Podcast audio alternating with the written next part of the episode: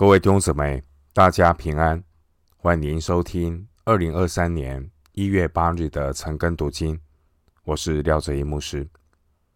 今天经文查考的内容是雅各书第五章一到十一节。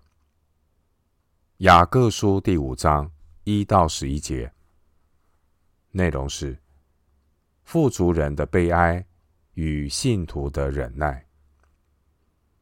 首先，我们来看雅各书第五章一到三节。唉，你们这些富足人呐、应当哭泣、嚎啕，因为将有苦难临到你们身上。你们的财物坏了，衣服也被虫子咬了，你们的金银都长了锈，那锈要证明你们的不是，又要吃你们的肉。如同火烧，你们在这末世只知积攒钱财。五章一到三节这段经文是整卷雅各书话语最尖锐的一段经文。雅各谴责富足人所犯的罪。雅各的话就像铁锤重击，直言不讳，毫不留情。雅各如同一个强调社会公义的先知。雅各责备富足人没有善用神所托付给他们的金钱，来尽上社会道义的责任。雅各谴责那些靠剥削工人而致富的人，这些为富不仁的富足人，他们只知道。用财富来满足自己的欲望，过着极其奢华的生活。雅各将富足人形容为骄横压迫义人的人。雅各书第五章第一节，雅各呼吁富足人要哭泣嚎啕，因为他们将要经历苦难。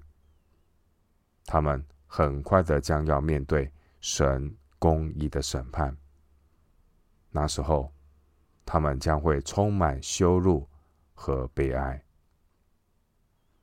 这些为富不仁的富足人，他们是不忠心的管家，充满贪婪、自私、亏待员工。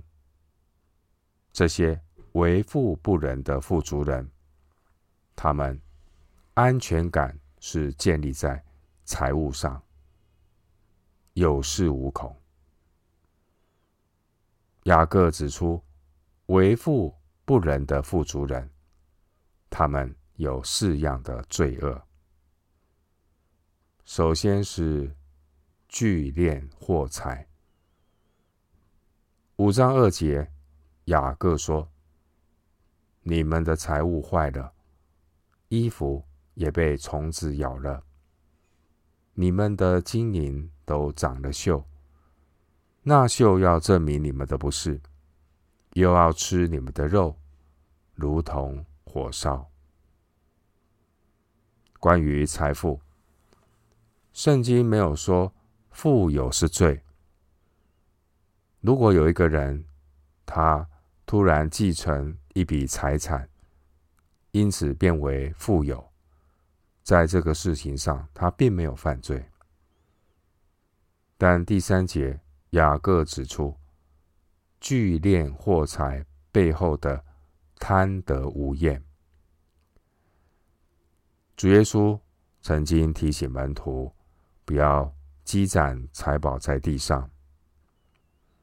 马太福音六章十九到二十一节。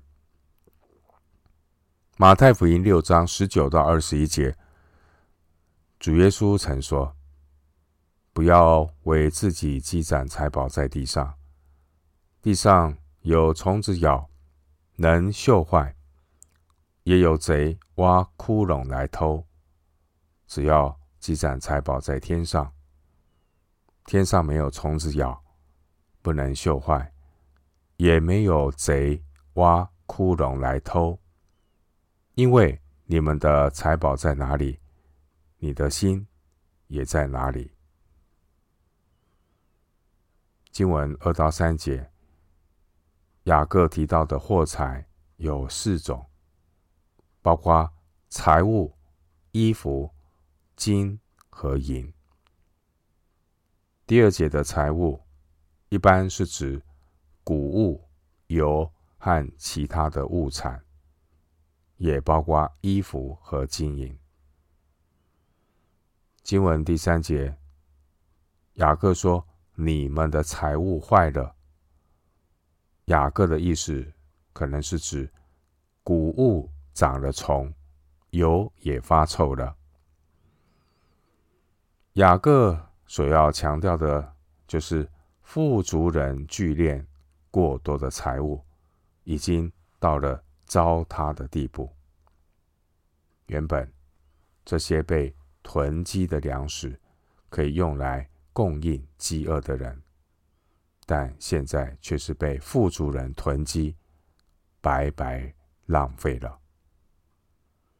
经文第二节，雅各说：“衣服。”也被虫子咬了。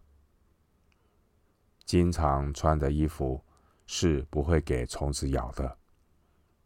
然而，当衣橱里堆满了衣服，甚至很多衣服是偶尔才穿，甚至是没有穿过的，这些过剩的衣服很容易有虫蛀。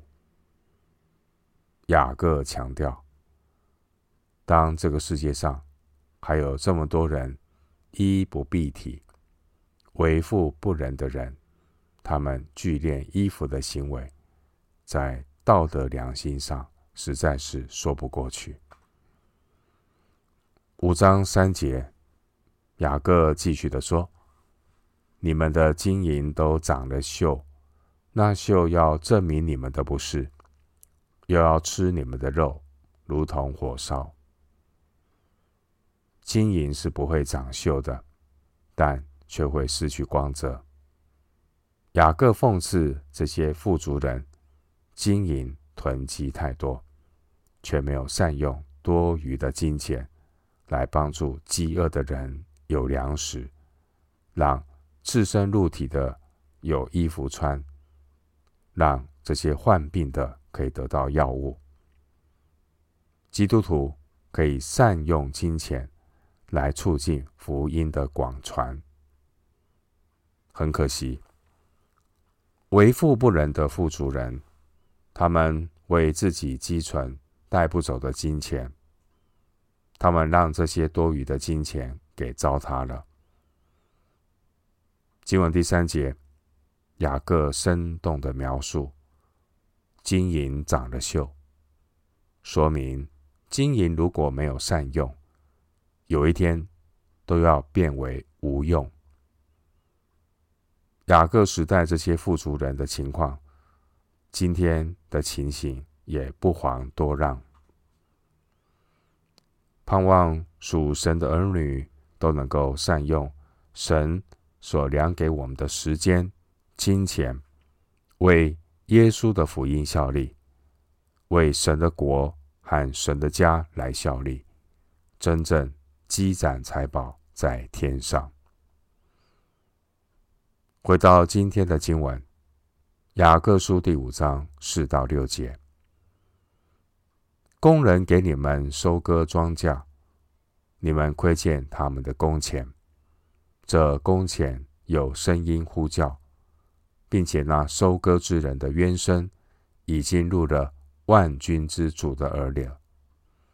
你们在世上。享美福，好宴乐。当宰杀的日子，竟娇养你们的心。你们定了义人的罪，把他杀害，他也不抵挡你们。五章四节，雅各指出这些为富不仁的富足人，他们亏欠工人应当得的工资。收割庄稼的工人没有得到他们应得的工资，而世界上没有人可以为这些被欺压的工人伸冤。经文第四节说：“万军之主已经听见他们的冤声。”神是天上众军的元帅，神听见这些世上被恶人欺压者的呼声。雅各指责富足人为自己积敛财物，却忽略并欺压这些的穷乏人。雅各指责这些为富不仁的人，他们是以不诚实的手段得到财富。他们除了亏欠工人的工资，在今天我们的处境中，为富不仁也包括逃漏税、不诚实做生意、贿赂、贪污、不实的宣传广告。伪造、做假账等等。雅各书五章五节，雅各指出这些为富不仁的富足人，他们生活奢华，穿金戴银，好宴乐，却忽视周遭的需要。这些享美福、好宴乐，只知道。娇养自己的人，他们在神面前，正像是为宰杀之日所喂肥的牛一样，是神在审判之日所要宰杀的对象。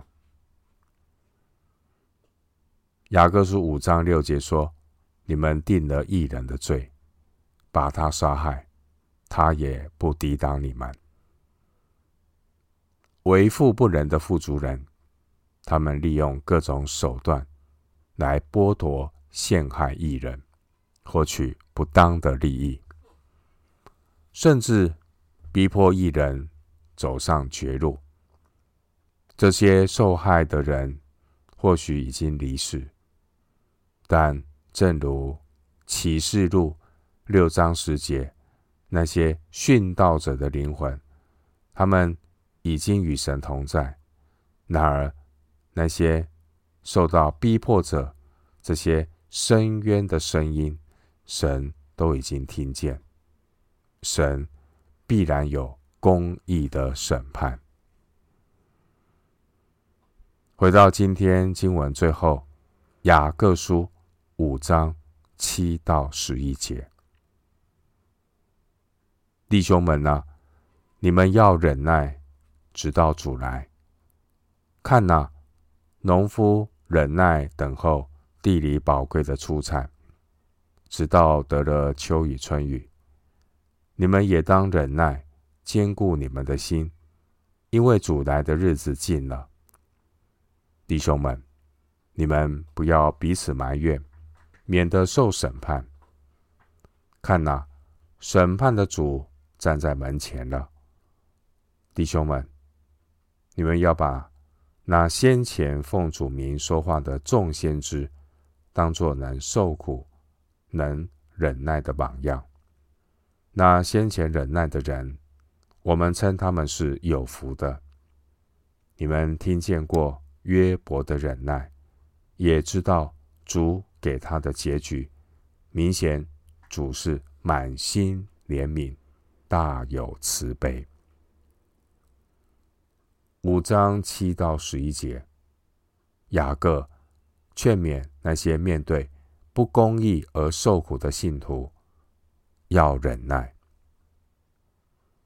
神的儿女面对来自为富不仁者的欺压，要学习忍耐等候。小不忍则乱大谋。雅各在。一章二十节有提醒：人的怒气不能够成就神的意。我们祈求主保守我们自己，在任何困境下，也赐下够用的恩典，帮助我们能够忍耐得下去。基督徒的忍耐动力来自哪里呢？基督徒忍耐的动力来自基督耶稣的再来。雅各书一章二到三节，一开始雅各就提到忍耐，忍耐是灵命成熟过程中的操练。但基督徒的忍耐不是消极的，基督徒的忍耐呢，是圣灵的果子，果子是生出来的，结出果子。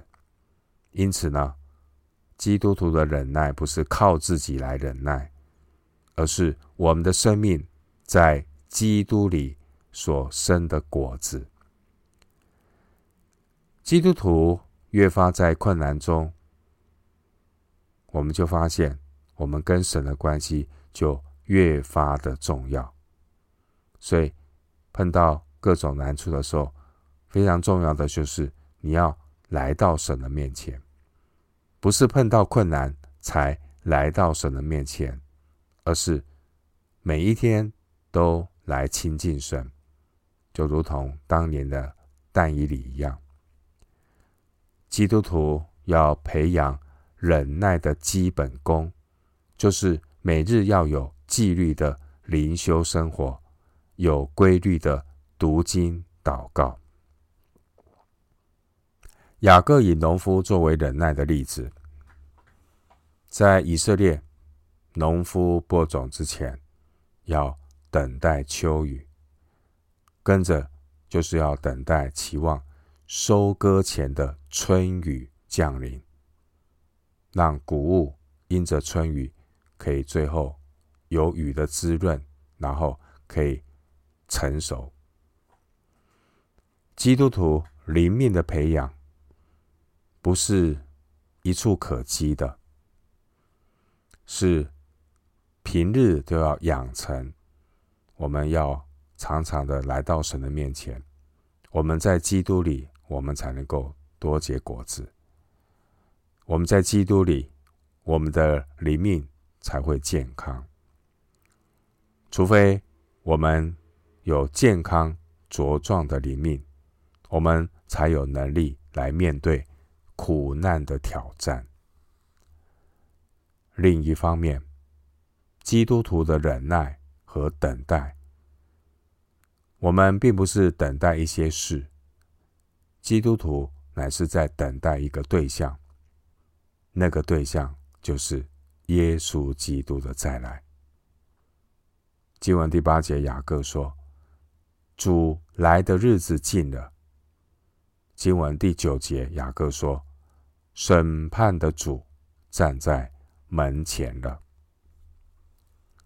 新约圣经呢，也常提醒基督的再来已经近了。罗马书十三章十二节。希伯来书十章二十五节，彼得前书四章七节，大部分新约圣经的作者都期望在他们有生之年能够看到基督的再来。然而，圣经说，没有人知道基督何时再来。基督徒要学习。常在主里面，忍耐等候主耶稣的再来。经文第九节，雅各再次的提醒，不要彼此埋怨这个口舌的问题。彼此埋怨，就是对上帝的安排不满意，所以不愿意忍耐。基督徒要留意呢。埋怨的问题，埋怨和苦读很容易绊倒人，也会给魔鬼留地步。而关键是我们的心态。记住，基督徒的服饰是为主做的，并不是要做给人看。经文第十节，弟兄们，你们要把先前。奉主名说话的众先知，当作能受苦、能忍耐的榜样。奉主名说话的众先知，这是指旧约的众先知，连这些先知也要受到逼迫，而逼迫这些先知的人，正是那些有权有势的人。然而，那些曾经逼迫先知的君王，比如亚哈王、玛拉西王，他们早已经被人遗忘。也被后人所唾弃，而这些曾经受到逼迫的先知，包括以利亚，包括以赛亚，他们不但被后人所尊崇，他们的服事也被神所纪念。新约圣经马太福音第五章十一到十二节，耶稣说：“人。”若因我辱骂你们、逼迫你们、捏造各样坏话毁谤你们，你们就有福了，应当欢喜快乐，因为你们在天上的赏赐是大的。在你们以前的先知，人也是这样逼迫他们。旧约时代的这些众先知，他们有属灵的眼光。他们看见了永恒的荣耀，也因此他们能够为了神的真理而坚定忍耐。最后经文十一节提到约伯，约伯他并不是先知，约伯是个异人，而雅各却把约伯和众先知一起拿出来谈，因为。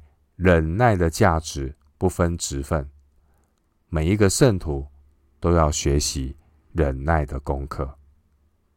虽然约伯在面对苦难试验的过程中，约伯也发了不少的牢骚，而这正是生命成长必经的过程。经文十一节，雅各鼓励正在受苦的基督徒，记住神。没有忘记我们。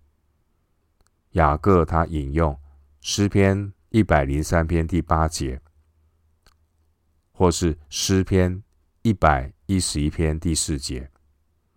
诗篇一百零三篇第八节和诗篇一百一十一篇第四节都强调神的恩慈与怜悯。上帝容许圣徒会遭遇艰难。而这正是上帝塑造我们，要让我们有成熟的灵命。弟兄姊妹，请你记住，我们的主是满有怜悯、慈悲的神。